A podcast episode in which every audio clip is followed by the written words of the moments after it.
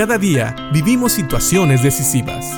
La Biblia nos da seguridad, nos anima y nos instruye. Impacto Diario con el doctor Julio Varela.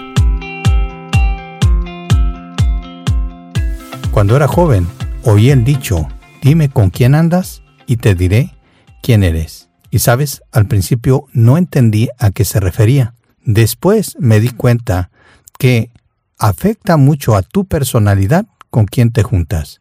Muchas veces va a afectar no solamente la manera en que te comportas, sino también la manera en la que hablas, las cosas de las que platicas. Por ejemplo, si te juntas con un aficionado de fútbol, entonces vas a hablar mucho del soccer y tal vez hables de equipos favoritos, goles, etc. Si hablas con alguien que le gusta la política, seguramente tus pláticas pueden girar alrededor de eso. Ahora, ¿será posible que también nos afecte estar con creyentes que hablan de la palabra de Dios? Bueno, sí, lo más probable es que sí. Y sabes, la Biblia específicamente Pablo, en Colosenses en el capítulo 4, habla precisamente de nuestras conversaciones y cómo nuestras conversaciones pueden afectar a otros.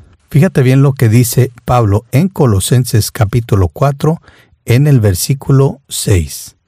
Que sus conversaciones sean cordiales y agradables, a fin de que ustedes tengan la respuesta adecuada para cada persona. Este versículo está en el contexto del versículo 5 que también dice que debemos de aprender a vivir sabiamente entre los que no creen en Cristo y aprovechar cada oportunidad para vivir de esta manera. Y ahora nos dice que también, como creyentes, nuestras conversaciones deben de ser cordiales y agradables, a fin de que ustedes tengan la respuesta adecuada para cada persona. En griego, este versículo dice que nuestras palabras estén condimentadas con sal, es decir, que tengan buen sabor, que dejen un buen sabor de boca. ¿Qué oye la gente cuando platica contigo? ¿Qué tan frecuentemente está la palabra de Dios en tu boca? ¿Qué consejos das? ¿Cuáles son las bases de ellos? ¿Están basados estos consejos en filosofía humana? tal vez en autores de libros o tal vez en ciencia ficción o cosas así? Bueno, espero que no. Nuestras conversaciones deben de ser cordiales y agradables.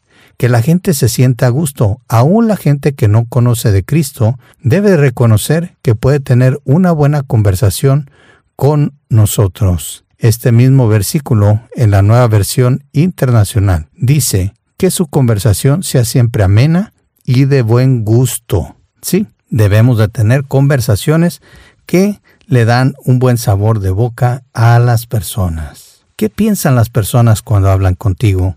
¿Realmente reconocen que has caminado con el Maestro? Si nosotros aplicamos este versículo, ¿puede la gente reconocer ahora por nuestras palabras, por nuestras pláticas, que hemos caminado con el Señor? Espero que sí.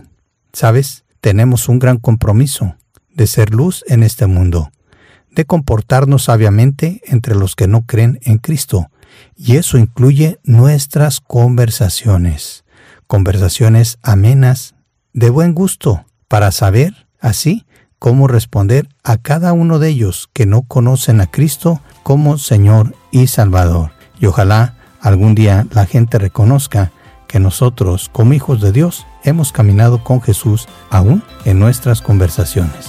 Piensa en esto y que Dios te bendiga.